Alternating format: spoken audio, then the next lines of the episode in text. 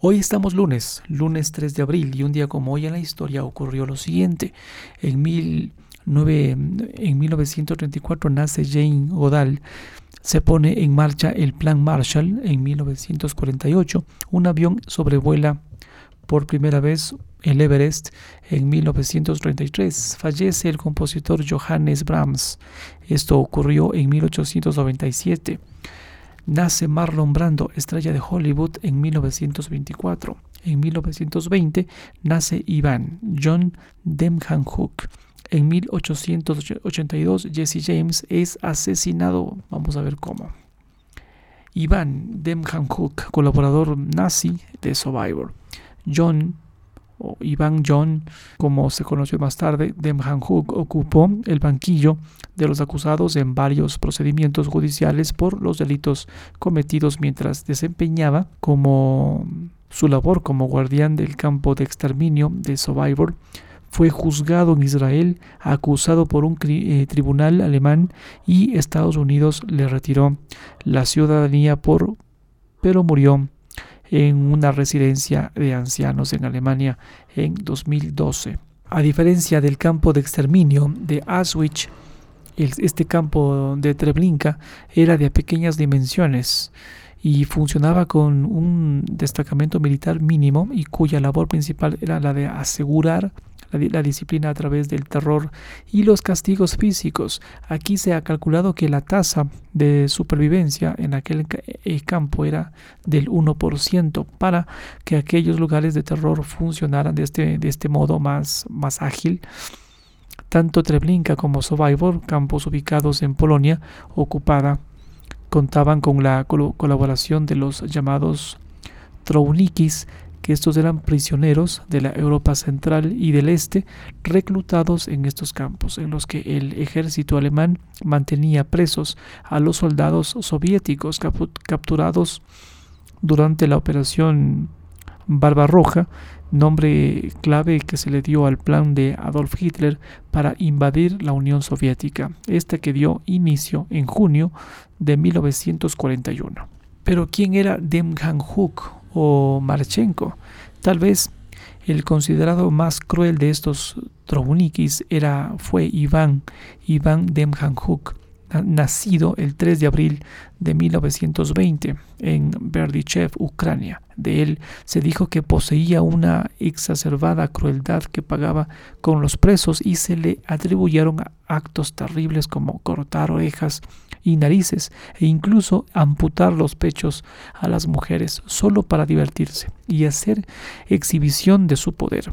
Pero no sería hasta su juicio en Israel en 1988 cuando se descubrió que estos actos en realidad no fueron perpetrados por él, sino por un tal Iván de, apellido Marchenko, que sirvió como Trouniki y Treblinka, campo en el que nunca estuvo Demjanjuk.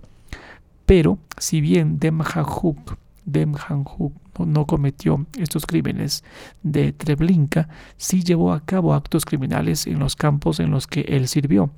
Tras ser enviado al campo de, detención de Chelmno en Polonia, Demjanjuk aceptó colaborar en las temidas SS y tras recibir entrenamiento en el centro de formación de Trouniki, o Trauniki, Polonia, se le hizo entrega de un arma y un carnet que lo identificó como guardián de la SS. Imagínate, tras ser enviado al campo de detención de Chelmno en Polonia, Demjanjuk aceptó colaborar con las temidas SS, sirviendo a este a, en, en Survivor en el marco de la denominada Acción Reinhardt, operación encaminada a eliminar a toda la, población judía en Polonia en marzo de 1943, Demjan Hook fue enviado al campo de exterminio eh, de Survivor, también en Polonia, donde ejerció como guardia hasta septiembre. En aquel periodo,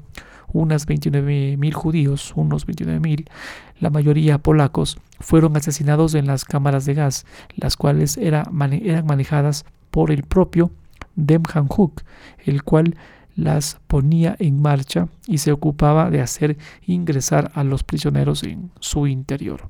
Sumados los asesinados de este campo a los de Treblinka y, y Belzec, el total de víctimas ascendió a más de 1.700.000.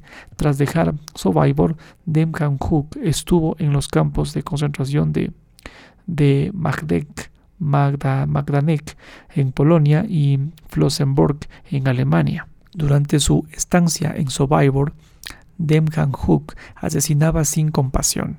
Los, los Trauniki iban armados con porras y armas cortas y se aseguraba de que ningún preso escapara mientras eran trasladados a las cámaras de gas. Las tareas más ingratas como sacar los cadáveres de, de, estas cámaras, arrancarles los dientes de oro, ocuparse de su cremación y de la limpieza de las cámaras estaban a cargo de, de los Sonderkommandes, comandos prisioneros judíos, a los cuales se aplazaba su ejecución para que realizaran esas actividades tan necesarias para una matanza más eficaz. Sin embargo, los Trauniki, como Deman Hanhuk, disfrazaban, disfrutaban, perdón, de unas condiciones de vida mejores que las del resto de prisioneros de guerra del frente oriental, así como de un trato más aceptable por parte de los guardias alemanes, que, que estos les permitían beber alcohol, les ofrecían una comida más tolerable y no pasaban frío. Los Trauniki iban armados con porras y armas cortadas, cortas y aseguraban de que ningún preso escapara mientras eran trasladados a las cámaras de gas. Ya jubilado, un jubilado respetable, en, en el mes de mayo de 1945, una vez acabada la guerra, Demjan Hook se presentó en uno de los campos instalados en Alemania para personas desplazadas, como se denominaba a los ex confinados y esclavos del nazismo. En mil 947 trabajó como conductor de una empresa estadounidense en Regensburg, Alemania, donde se casó con una ucraniana y tuvieron una hija. Sus otros dos hijos nacieron, nacerían más tarde en Estados Unidos, país al que la, que, al que la familia emigró en el año 1952. Allí Iván, cambio, Iván cambió su, su nombre de pila por el de en 1958 obtuvo su nacionalidad estadounidense y se instaló en Indiana y más tarde en Cleveland, Ohio, donde ahí trabajó en la compañía Ford. No, no sería hasta 1985 cuando surgió la noticia de que un hombre de 66 años estaba llamado, eh, llamado John, John Ivan Demham Hook, un operario ya jubilado de la fábrica de Ford en Cleveland podía ser un criminal de guerra, buscado por crímenes contra la humanidad. En aquella época, Demhan Hook tenía tres hijos y un nieto. Cuando salieron a la, luz estas acusaciones contra él, sus vecinos y ex compañeros de trabajo no podían dar crédito. Y ese, a ese gordito bonachón le decían de sonrisa amplia, no podía ser este sádico asesino responsable de la muerte de miles de inocentes conocido como Iván el Terrible. A raíz de estas acusaciones, el gobierno federal le retiró la, ciudadanía y lo extraditó a Israel en 1986, donde tendría lugar un juicio histórico. Ese gordito bonachón le decían, de sonrisa amplia, no podía ser el sádico asesino responsable de la muerte de miles de personas inocentes conocido como Iván el Terrible. Ya en Israel espera, espera la horca. En Israel, Demjan Hook fue condenado a la horca en 1988, pero la KGB ruso aportó pruebas que demostraban que Demjan Hook no era ese Iván el Terrible, el asesino de Treblinka, por lo que en 1993 el Tribunal Supremo israelí al final tuvo que retirar la condena y permitir a Demjan Hook regresar a Estados Unidos donde recuperaría la ciudadanía norteamericana en 1998. En 1993, la OSI, Oficina de Investigaciones Especiales, había iniciado un nuevo proceso de desnaturalización en contra de Demjan Hook, basándose en que, a pesar de no ser Iván Marchenko, había prestado servicios como policía auxiliar en Survivor Madhanek y más tarde había sido miembro del batallón de la calavera de la SS en Flossenburg.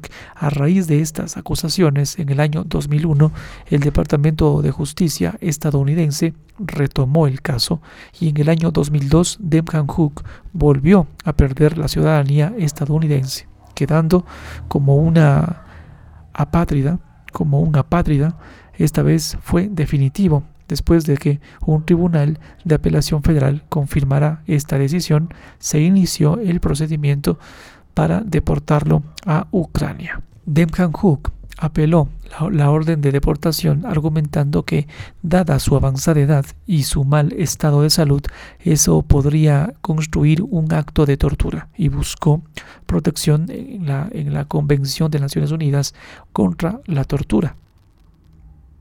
El día 19 de mayo del 2008, la Corte Suprema de Estados Unidos rechazó esta apelación y ese mismo año las autoridades alemanes, alemanas expresaron su interés en juzgar a Demkan Hook por los crímenes cometidos durante su estancia en Survivor. ¿Qué les parece? El 19 de mayo del 2008 la Corte Suprema de Estados Unidos rechazó la apelación y las autoridades alemanas expresaron su interés en juzgar a Demjan Hook. Ya débil para ser juzgado, en julio 2009, la Fiscalía alemana acusó a Demjan Hook de ser cómplice en el asesinato de 28.060 personas en el campo de Survivor las autoridades alemanas basaron su acusación en los asesinados, asesinatos de las personas que llegaron a Survivor en 15 trenes procedentes del campo de Westerbork en los Países Bajos. Entre abril y julio de 1943. Ello incluía a ciudadanos alemanes que habían huido a, Holanda en la década de los años 30, 1930. Ahora cambiamos de perfil, hablemos de Jesse James. Jesse James, el legendario bandolero que acabó asesinado un 3 de abril de 1882, Jesse James, uno de los forajidos más buscados de Estados Unidos, fue asesinado por la espalda por un miembro de su banda para cobrar la recompensa. A partir de ese momento se convertiría en un mito de la historia norteamericana. Jesse James pues este forajido, Robert Ford, ponía fin a la vida de Jesse James. El 3 de abril de 1882, este bandolero fue abatido en su propia casa por la espalda. Moría de esta forma un delincuente y nacía una leyenda. La sangrienta guerra de secesión tuvo una gran influencia en la vida de Jesse James. El condado de, de Clay Missouri, donde él nació, se convirtió en un paso fronterizo entre el norte y el sur y allí se libraron combates muy, muy violentos. Jesse y su hermano Frank se unieron a la, guerrilla sudista de William C. Quantrill, fundador de los Quantrill Riders, para luchar a favor del ejército confederado. La contienda devastó Missouri y al final los, James se rindieron a los soldados de la Unión, pero los términos de la rendición no fueron respetados. Así, así que para sobrevivir, los hermanos acabaron uniéndose a la banda de los, de de los un grupo de forajidos que pronto adquirió notoriedad por la audacia de sus robos y asaltos a trenes en su lápida puede leerse en memoria de mi hijo amado, asesinado por un traidor y un cobarde cuyo nombre no merece figurar aquí. La creación de un forajido de leyenda, este acontecimiento que marcó un punto de inflexión en la vida de Jesse, se produjo en 1875 cuando miembros de la agencia de detectives Pinkerton, muy probablemente contratados por el gobierno o quizás por los Robert Barons, un poderoso grupo de empresarios que dominaron la industria norteamericana en el último, en el último tercio del siglo XIX, decidieron acabar con ellos debido al peligro que representaban para sus intereses económicos. Así, la noche del 25 de junio de ese mismo año lanzaron una bomba contra su casa. Jesse y su hermano Frank no se encontraban allí ese día, pero no así su madre, quien perdió su, un brazo a consecuencia de, esta, de una explosión, y su, y su medio hermano Archie, de ocho años en aquel entonces, murió en el atentado. Este hecho desató una oleada de, indignación entre la población, puesto que los James eran muy queridos por actuar a menudo a favor de los más desfavorecidos. El 25 de junio de 1875, una bomba lanzada contra la casa de los Jesse, de Jesse James, hirió gravemente a su madre y mató a su hermanito, a su hermanastro. Los James sufrirían otro fatal revés un año más tarde. Tras dar un golpe en el pueblo Northfield, las cosas se torcieron para los forajidos, que fueron repelidos a tiros por los habitantes. Solo Jesse y Frank salieron con vida. El resto de la banda resultó muerta o detenida. Pero los James no se dieron por vencidos y formaron un nuevo grupo de delincuentes por entonces, el gobernador de, Missouri ya había puesto precio a sus cabezas. 10 mil dólares. El asesinato de James fue entonces cuando Robert Ford, uno de los miembros de la cuadrilla que aspiraba a dirigirla en lugar de Jesse, pensó que era su oportunidad con la excusa de planificar un nuevo golpe. Con Jesse acudió a su casa con la intención de matarlo y aprovechando un momento en que, en que éste se encontraba desarmado, algunas fuentes dicen que estaban colgando un cuadro. Le disparó por la espalda, huyendo junto con su hermano Charlie, pero sus planes acabarían fracasando, puesto que de la recompensa prometida solo cobraron 500 dólares cada uno. En la actualidad, la casa donde fue asesinado Jesse James aún se conserva y los curiosos pueden ver el agujero de la bala que acabó con su vida. Eh, su cuerpo descansa en el cementerio Mount Olivet, Kearney, Missouri, y en la lápida encargada por su madre puede leerse en memoria de mi hijo amado, asesinado por un traidor y un cobarde cuyo nombre no merece figurar aquí.